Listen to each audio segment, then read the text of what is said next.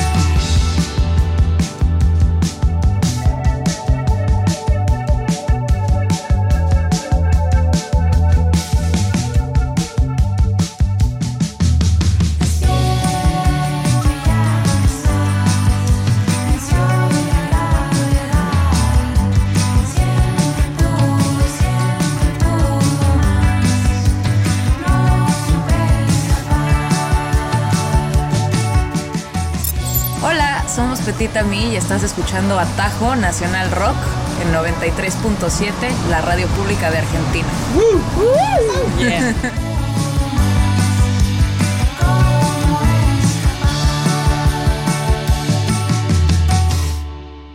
Creo que todo esto empezó hace un par de años, tal vez un poquito más hacia atrás, cuando nos encontrábamos todos en shows de las bandas en las que tocábamos nos encontrábamos en estos espacios y siempre nos juntábamos. Después era como, ah, qué chido tocaste, las voces estuvieron de huevos, el bajo estuvo de huevos, lo que sea, y, y como que siempre después queda esta sensación de hay que hacer algo nosotros juntos y literal fueron varios conciertos que terminando teníamos como esa conversación, la misma conversación. ¿Cómo se iba a llamar la banda? Eso fue lo último que platicamos del nombre, pero sabíamos que queríamos hacer algo juntos. Y eventualmente ya tomamos acción y nos juntamos y empezamos a explorar como unas maquetas que había hecho Charlie y ahí como que se fue armando poco a poco el, el proyecto.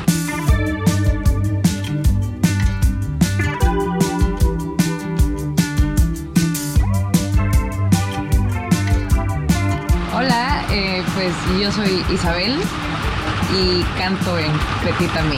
Esta canción es El Delirio.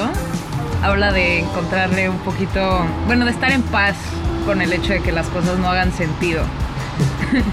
y espero que la disfruten.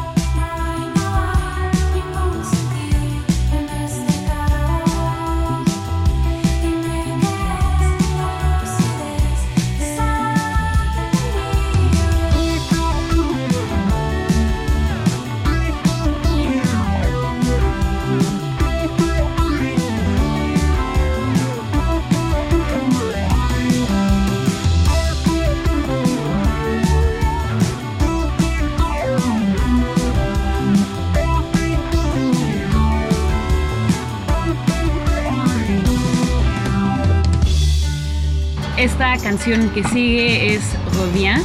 Es una de las primeras rolitas que hicimos para este disco de Petit Ami y una de mis favoritas. Entonces los dejamos acá con Rodien de Petit Ami.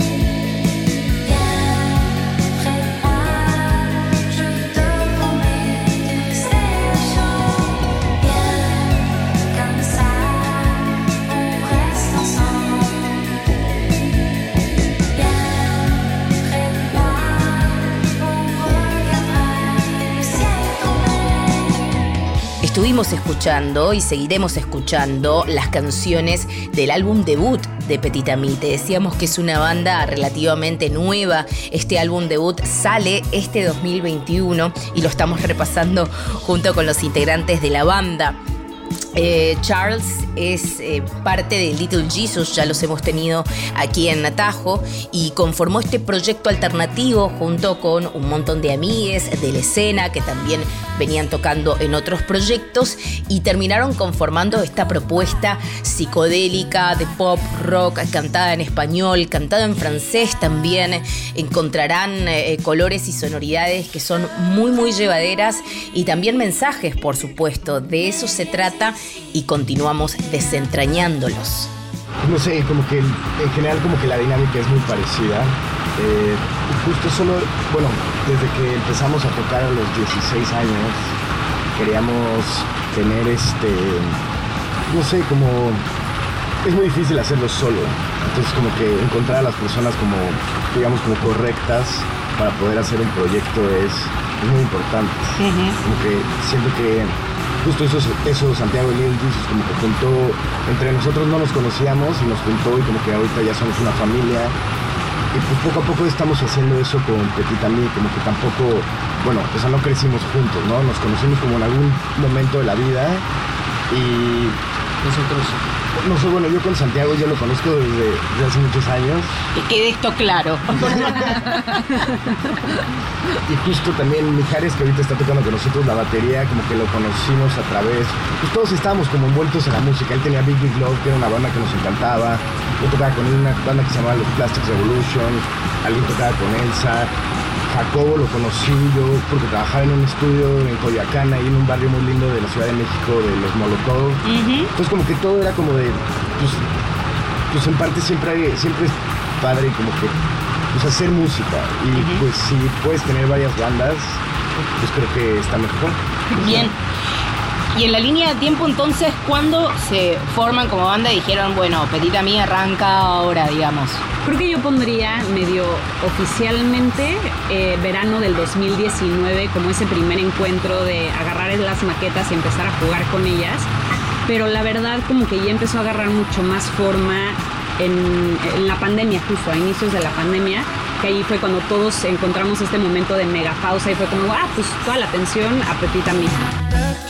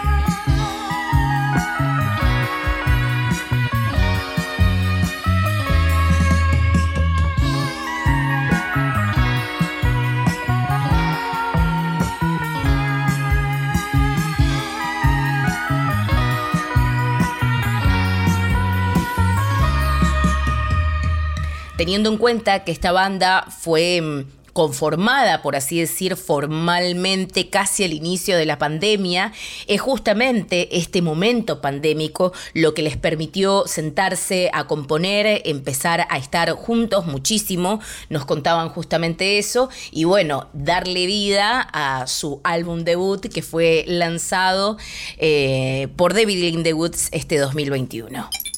Pero estuvo buenísimo, ya, ya, ojalá, la verdad es que fue duro porque muchos venues sí cerraron, muchas cosas sí pararon. Entonces sí estamos como esperando que las cosas puedan reactivarse, ¿no? Y que los venues que sobrevivieron empiecen a pronto a hacer más y más cosas. Y sí se siente, ahorita ya hay muchos conciertos, está como renaciendo la vida musical.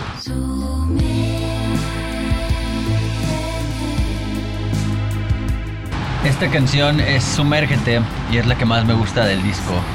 Ojalá les guste mucho.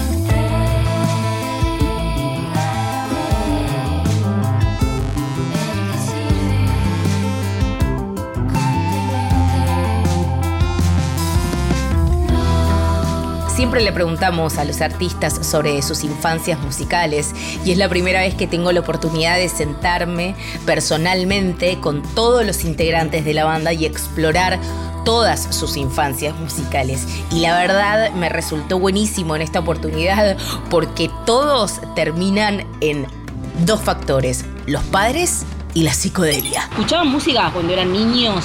¿Tienen como referencias musicales familiares o no? Por ejemplo, yo y sin ninguna referencia musical, como que fue una búsqueda propia. ¿Cómo fue el caso de ustedes? Está, está muy buena la pregunta. Yo sí tuve un encuentro con la música muy, muy intenso desde muy chiquita. Me acuerdo que mi papá tenía una colección de discos y los domingos era el día de sentarnos a escuchar música con él y además le encantaba presumirlo, entonces era como, le gustaba el, rock progresivo, entonces era, este es Peter Gabriel, este es Genesis, ya sabes, y me enseñaba todo eso y yo era la más feliz escuchándolo hablar de música y de las bandas y me decía, y esto es el ritmo, y esto son las notas, y como que desde ahí me clavé. Y muy chiquita yo dije, yo quiero hacer música, entonces empecé en un coro en la escuela haciendo giras como por catedrales y iglesias por Europa. Y eventualmente como que me empecé a clavar y dije, quiero tocar la guitarra, tomé unas clasecitas, quiero tocar el piano y como que ya desde ahí nunca lo pude soltar y siempre fue algo que estuvo muy muy presente en mi vida. Isabel, ¿cuál es tu historia? ¿Hubo música de piba, no? ¿La encontraste vos? ¿Cómo fue? Muchísima. Mi papá es de esas personas que le gusta poner la música a todo volumen y yo creo que absolutamente todos los estéreos que han habido en mi casa y de todos los coches están tronados por su culpa, porque le mueve sin saberle. Pero sí, nos ponía muchísimo de chiquitos todo el tiempo los Beatles, Led Zeppelin y Pink Floyd, le encantaba, y los Rolling Stones. Entonces como que con eso crecimos.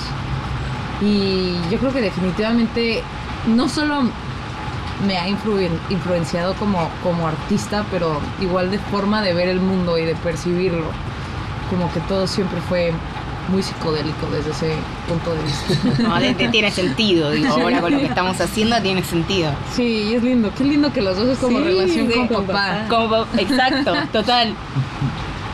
Yo creo que la relación estuvo muy con mis hermanos. Mis hermanos mayores son bastante mayores que yo y siempre me pues siempre me ponían las canciones de metal ochentero clásico, Guns N' Roses, Metallica, pero por parte con mi abuela particularmente le gustaban mucho los Beatles.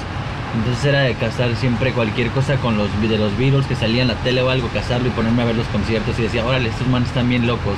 Es como que me clavé mucho en el rock clásico mucho tiempo, pero siempre esa parte de vintage de los Beatles, Led Zeppelin igual como que me llamó mucho por ese lado, no tan agresivo.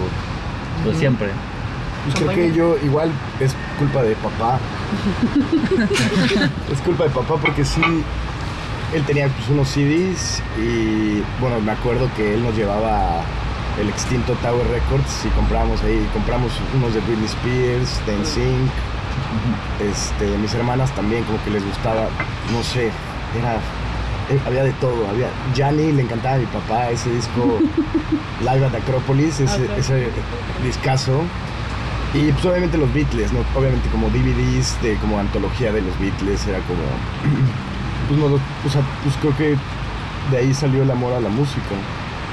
Ah, chido. Para mí, creo que también fue familiar. Tengo unos tíos muy locos que eran como rockeros y me enseñaron a tocar la guitarra cuando tenía como 10 años. Y ya de ahí como que me clavé mucho, pues la verdad creo que también Beatles, ¿no? Led Zeppelin, como fue lo que me enseñaron a tocar y ya después como que, no sé, creo que cuando conocí a Charlie nos clavamos mucho como en el rock en español. Ujú. Y Mucho, como mucho. que empezamos a oír como México Jumbo, Plastilina Mosh La gusana ciega, nos íbamos de a los Argentina, conciertos. Babasónicos, los Babasónicos, Pericos, claro. como que todo eso. Y creo que ahorita sí, mucho de las ganas que teníamos de hacer que esta música también sea en español viene de ahí, ¿no? De como el reto de como que es a, hacer a los esto. 16 que tenía un Chevy, Sí. poníamos el estéreo a todo volumen, nos íbamos él y yo a buscar a Rocotitlán. Veíamos, vimos a Zoe cuando lo veían Cuando 20 todavía personas. era- Qué, bien, qué buena onda. Viejos. somos, somos otra generación de Isa y así.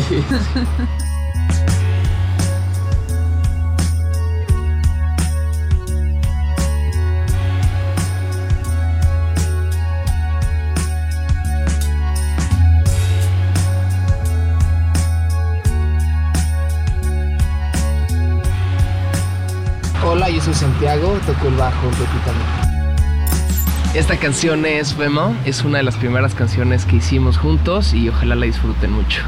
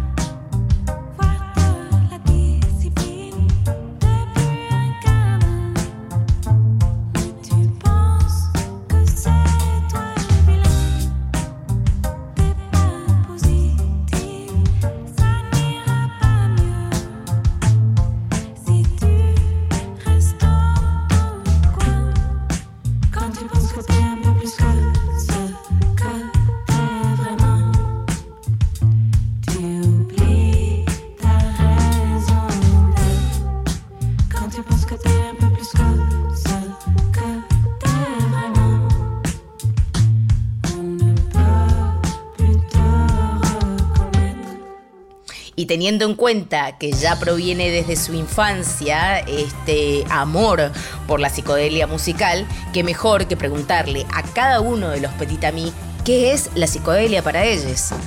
Para mí la psicodelia es como salirte igual de las formas tan establecidas. Yo creo que es como justo la, la, como la fluidez entre la estructura, las armonías y como, pues eso, ¿no? Como que generalmente la música no psicodélica es como muy estructurada, quizás todo muy predecible, las partes de las canciones siempre son como muy convencionales, ¿no? Y creo que la psicodelia justamente es la, lo que te permite mezclar todo eso y a- como romper las reglas un poco.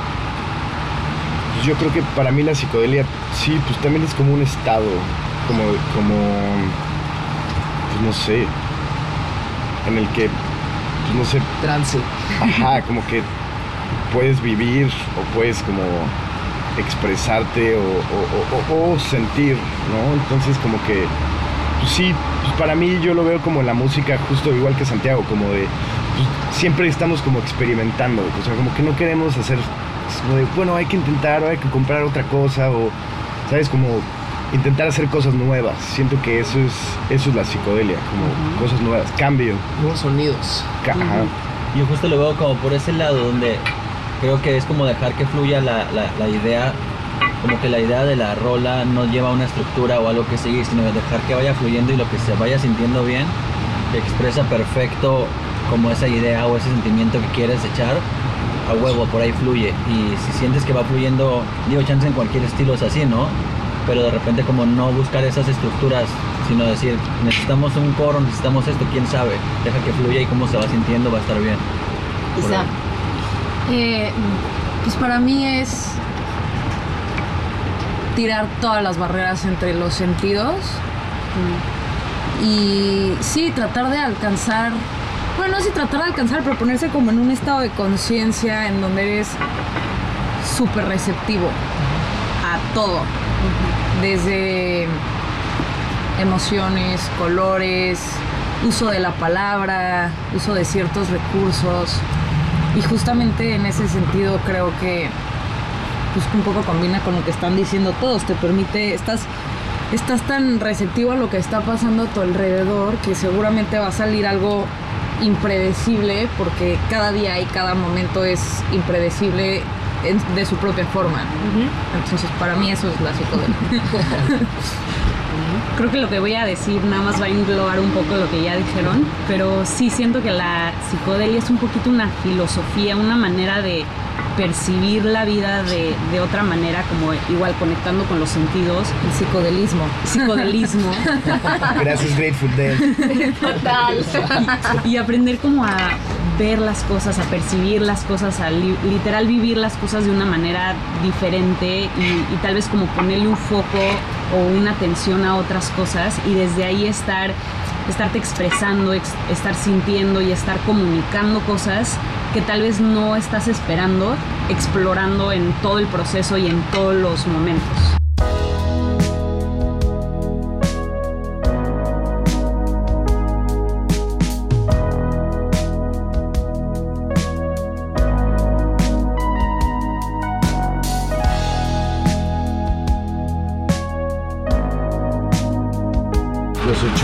Toco la guitarra y los sintes.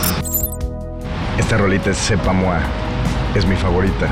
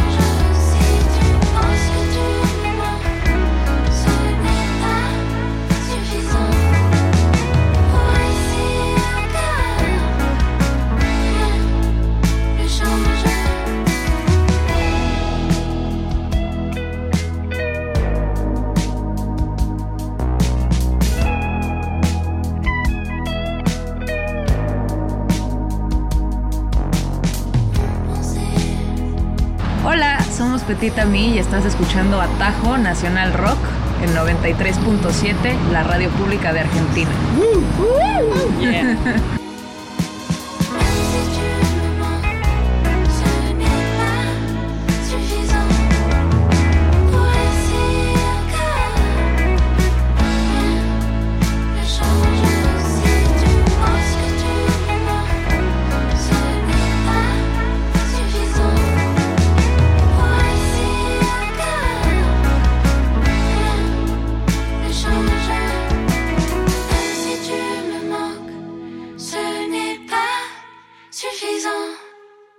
Nombre es Albina Cabrera, pueden seguir Atajo en Spotify y también escucharnos en las versiones en vivo de una hora los jueves de 8 a 9, también en figuración con Alfredo Rosso los sábados, siempre en Nacional Rock. Este recorrido y estos atajos estuvieron alrededor de la música de Petit Ami.